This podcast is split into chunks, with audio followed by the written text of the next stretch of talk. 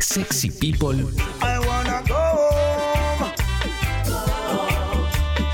en tu casita. Bueno, todos los contenidos de Sexy People van a Sexy People Podcast. Mm, estoy viendo por la ventana y pareciera empezar a despejarse un poquito el cielo. No entiendo nada, la verdad, este clima, ¿eh? pero bueno, atención porque puede llover en cualquier momento, pero en algunos lugares de repente entra una resolana. Vamos a hacer un pequeño resumen de noticias. Si les parece bien, podemos arrancar con las noticias. Recordad siempre Dale. que Sexy People Podcast en Spotify mm, y demás. ¿eh? A ver, en Argentina ayer, ayer se confirmaron 7.147 casos nuevos de coronavirus, 127 fallecimientos. El total de pacientes recuperados es de 96.948. ¿ah? Eh, bueno, en el mundo, el mundo ya es un montón. 18.354.342 casos confirmados, 696.147 muertes. ¿m? Algunas cosas para tener, para tener claro, ¿eh? para tener claro. La Pampa está permitiendo nuevas actividades, espera volver a fase 5 la semana que viene. Tucumán va a mantener abierto el turismo interno. ¿eh? Trump quiere volver a las clases presenciales. ¿m? Dice que el virus va a desaparecer como las cosas desaparecen, ¿eh? y que los niños son casi inmunes al virus. Lo dijo, lo posteó y se lo borraron. ¿eh? Facebook y Twitter le borraron el posteo. ¿M? Eh, Pero claro, tenía razón igual. O sea, tenía razón que los niños pueden ser casi inmunes al virus. Pero no, el problema son los. Todavía no entendió Trump, porque no, parece no, no, que es increíble, que después vuelven a la casa y contagian al abuelo. No, ¿no? Bueno, eh, Los Ángeles, mira, esta es buena. En Los Ángeles le van a cortar el servicio de agua y luz a aquellas personas que, hacen, que hagan fiestas o reuniones. Eh, son como datitos que vamos encontrando. Esto lo estoy levantando de eh, un newsletter de cenital.com. Dicho esto, ahora sí me voy a los resúmenes de noticias. Arranco con la tapa de Infobae. Facultan a las provincias a confirmar casos positivos de coronavirus sin la realización de un hisopado. ¿m? Los contactos estrechos de casos confirmados que vivan en áreas de circulación del virus podrán ser diagnosticados a través de parámetros clínicos y epidemiológicos. El cambio provocará un aumento de los contagios en las estadísticas oficiales. Esto es, no te hacen el hisopado, pero va a haber un montón de casos sospechosos que sean considerados directamente eh, positivos de coronavirus. Esto va a dar una disparada importante, una dispa- disparada importante en los números. ¿Mm? Esto, perdón, Clemen, eh, Sí. esto tiene que ver con, eh, yo no sé, estoy resfriado, me duele la garganta, tengo unas líneas de fiebre, eh, digamos, ¿sirve para, digamos, para meterme dentro de un protocolo? Yo Sí. calculo que yo calculo que en algunos lugares va a ser así. Vamos Claro. a ver, vamos a ver co- en, qué se traduce eso. ¿eh? Durísima crítica de Mario Pergolini a los legisladores que votaron la ley de teletrabajo. Son un grupo de imbéciles. ¿m? Eh, a ver, yo sobre esto todavía no voy a opinar. Esencialmente porque no termino de tener clara la ley de, teletra- de teletrabajo y necesito leerla bien o por lo menos diferentes puntos. O sea, no voy a tuitear al aire en concreto. ¿eh? La verdad que ayer Mario Pergolini en su programa de radio se sacó directamente, dijo, son unos imbéciles, son un grupo de imbéciles, a esta altura creo que son unos hijos de puta en lugar de imbéciles, hacen todo lo posible para que la gente no dé trabajo. ¿eh? Quiero felicitar a todos los tarados del Congreso que hicieron una ley de teletrabajo que escupió y orinó al sistema. ¿Por qué doy mi punto de vista? Contratás a alguien como teletrabajo y hay que contratarlo en relación de dependencia. Una persona que podría haber tenido dos, tres trabajos cortos, sencillos, con nuevas metodologías de trabajo, lo llevamos a como teníamos metodologías en los 60, en los 70, que todavía no ha cambiado. ¿Quién va a contratar eh, gente de esta forma? Dentro de otras cosas, con un tono descontrolado, Pergolini. Bueno, todavía no, yo la verdad voy a, elijo todavía no opinar sobre esto, porque quiero leerla bien, la ley de teletrabajo, ¿eh? porque, porque si no, estamos tuiteando en vivo. Y la verdad, no se puede ser especialista en todo todo el tiempo. Así que si me dan un día o dos, lo hablo con Paloma, lo hablo con gente que entienda del tema y, y- y avanzamos. Mientras tanto, bueno, estaba un toque sacado, Pergolini, estaba un toque sacado. ¿Mm? Y obviamente en redes sociales es un quilombo por antecedentes de Mario Pergolini también con, con quien se ha asociado o, o- o demás con trabajadores. Y, y- y del otro lado también un montón de gente diciendo, sí, tiene razón. Bueno, todo eso no cuenta en tanto y en cuanto no comprendamos bien cómo es la nueva ley de teletrabajo. Vamos a continuar con más cosas. Em, a pesar de las críticas de Alberto Fernández y Cristina Fernández de Kirchner, Rodríguez Larreta evita confrontar con el gobierno, dice Infobae. Tras meses de buena relación, la disputa política entre el presidente y el jefe de gobierno porteño vuelve a aflorar. ¿eh? A ver, a ver, a ver. Em, había dicho en su momento el presidente Alberto Fernández que no había lugar para los afiliados porteños ¿eh? del PAMI, no tenían lugar en los hospitales porteños y tenían que ser trasladados a centros de salud bonaerenses. Esto obviamente es una crítica, ¿eh? esto es una crítica.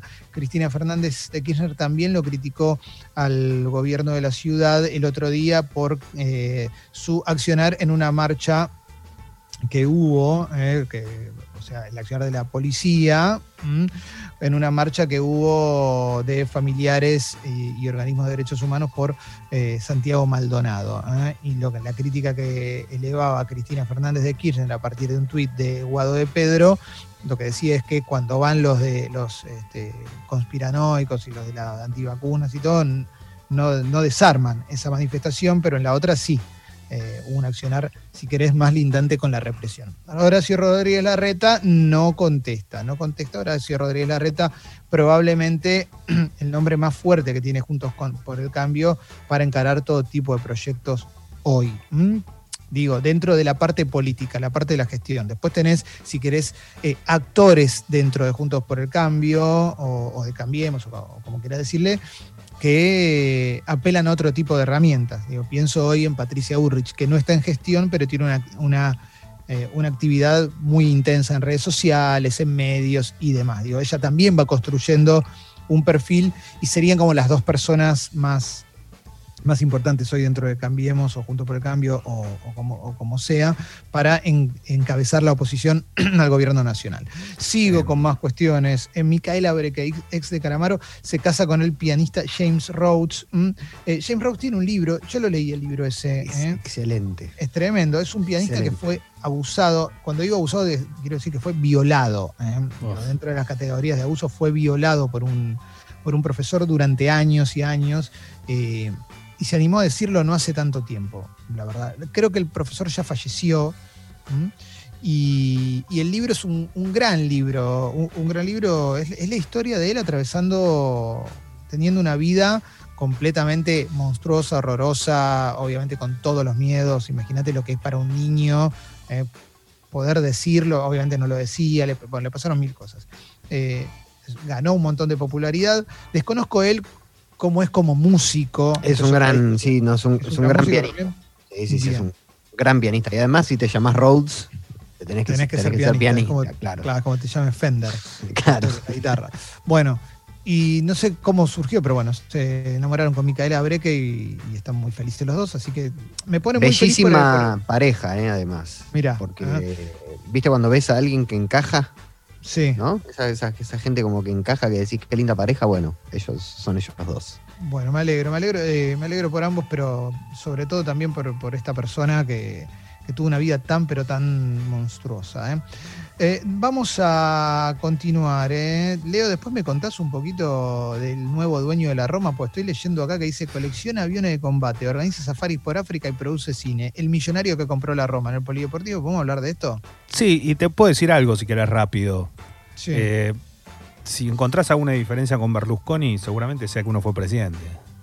Bueno, ahí va, ahí va, me, bueno, pero, interesa, ¿eh? Pero hay, hay, un, patrón, si lo querés llamar de alguna manera. Pero después lo, después lo hablamos, porque es interesante esto en Europa. Sí. Muy interesante. Sí, sí, sí.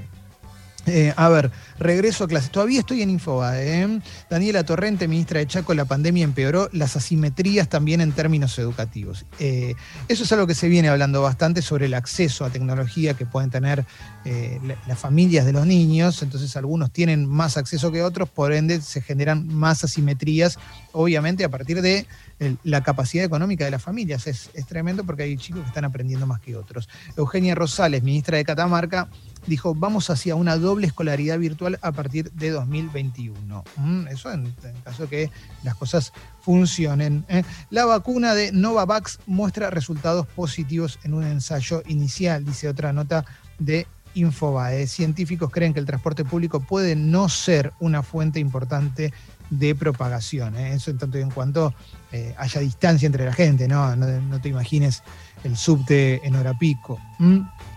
A ver, sigo con más cosas. Por récord de contagios de coronavirus, Santiago del Estero suspendió la vuelta presencial a clases. Más cosas que voy encontrando todavía por diferentes eh, medios.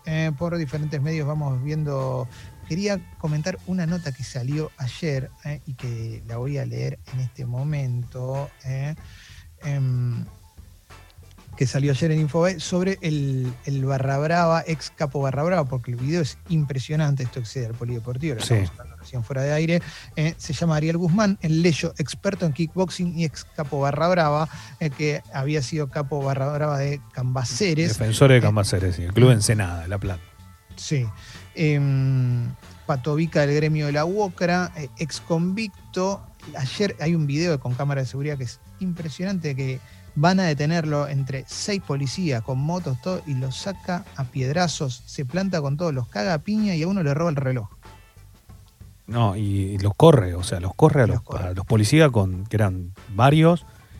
A uno se le mete adentro del patrullero y lo roba, no solo que lo. Y, y, y vos ves esa situación y la verdad no, ¿Te parece que es mentira? Porque si yo te la, si vos no ves el video y decís, oh, no, eso no puede pasar, ¿en qué país del mundo va a haber siete policías y un tipo lo termina? Sí, sí, no, no, no. Les pega, los corre, lo mete dentro de un patrullero, le pega. Yo la verdad que. ¿qué, ¿Qué podés hacer cuando vos ves ese video y decís en mano de quién estamos? No lo digo por este personaje. Este personaje debe ser un personaje nefasto en gran parte de su vida, ¿no? Digo, pero el resto, hasta la fuerza de seguridad, en este caso la fuerza policial bonaerense ¿Qué puede hacer y qué no puede hacer un policía en una situación así? Eso es lo que yo no termino de entender. Pero yo digo, entre siete personas, ¿no podés hacer nada contra una persona? No puede tirarte todos encima. Pero no igual. Sé, a mí lo que me pasa es que. el video. pero viste que parece que es una. Realmente parece una noticia armada. El chabón le roba a un policía. O sea, no solamente no lo pueden detener, sino que los corre, se le mete en el patrullero y lo chorea. Big Water, claro, sí. Sí. bueno, vale. Sigo. El gobierno, voy a la Nación, esta mañana se confirmaron 29 muertes más ¿eh? y cambia la definición de caso positivo, ¿eh? porque se modifica el criterio de quienes alcanza, que eso nos aplica. Bueno, esto lo veníamos hablando Hace un rato, ¿eh? eh darán 8.500 pesos a quienes se recuperen de adicciones, ¿eh? drogas, ¿eh? obviamente. Mm, a ver, el gobierno dará 8.500 pesos a quienes se recuperen de adicciones. Vamos a ver cómo funciona esto, pues no lo entiendo. Con el fin de acompañar a los jóvenes que están en la última etapa de recuperación de su adicción a las drogas, el gobierno nacional les otorgará 8.500 pesos por mes a quienes se postulen para que puedan construir su propia reinserción en la sociedad a través de la formación para el trabajo y la finalización de los estudios en la presentación del proyecto Potenciar Acompañamiento, diseñado por la Secretaría de Políticas Integrales sobre Drogas, CEDRONAR, se va a hacer esta mañana con la presencia de Cafiero mm, y más. Bueno, es un programa que va a arrancar en septiembre, destinado a jóvenes que están transitando la última etapa de un tratamiento por consumo problemático y adicciones de al menos seis meses de duración. ¿Mm? Bueno, es interesante esto, me parece, me parece piola. Seguramente alguien tenga algo para decir, lo estoy leyendo por primera vez, pero en principio me parece una buena iniciativa. Eh, para, acompañar la reinserción en la sociedad de, un montón de gente que atravesó un momento durísimo de su vida y que probablemente también esos jóvenes, esas personas, deben tener miedo a que la sociedad no los acepte de vuelta. También. ¿Eh? deben, deben tener miedo que eso sea considerado una mancha. Entonces, eh, está bueno que, suceda esto. Por lo menos mi, primera lectura, sí, a grandes rasgos, ¿no? Clemen, incluso les, debe, les debe haber pasado ya. Algunos ya deben haberlo intentado y no deben haberse podido reinsertar. O sea, eso seguro. Eso seguro. Nota de La Nación. Nota de La Nación, esto lo podemos charlar después con Martín Rodríguez también. El viaje de Mauricio Macri a Europa avivó las tensiones en Juntos por el Cambio. Esto es una nota de La Nación, insisto. Eh, para algunos, el viaje de Mauricio Macri por un mes a Europa en pleno contexto de coronavirus se trata de un error político imperdonable. Para otros, de una jugada con su sello de seguir mostrando que es líder de la oposición para los propios, es un derecho como exmandatario a repartir su tiempo luego de 20 años dedicado a la función pública. Un poquito menos de 20 años. ¿eh? El inesperado viaje del expresidente Macri a Francia y Suiza, criticado sin piedad por el kirchnerismo, continúa generando tensiones Juntos por el Cambio. Más allá de que, salvo excepciones como la de Luis Juez, nadie lo criticó en público, no son pocos los que desde la UCR, la coalición cívica ARI y el mismo macrismo consideran que el destino europeo del exmandatario en plena pandemia perjudica al espacio en su disputa político-mediática con el Poder Ejecutivo. ¿Mm? ¿Eh? Y le da argumentos a quienes, como dijo con ironía Máximo Kirchner, el exmandatario es mejor turista que presidente. ¿Mm?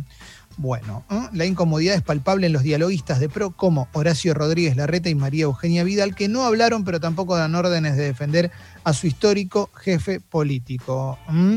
¿Eh? Ni Horacio ni María Eugenia van a hablar, pero el viaje no estuvo bueno como mensaje.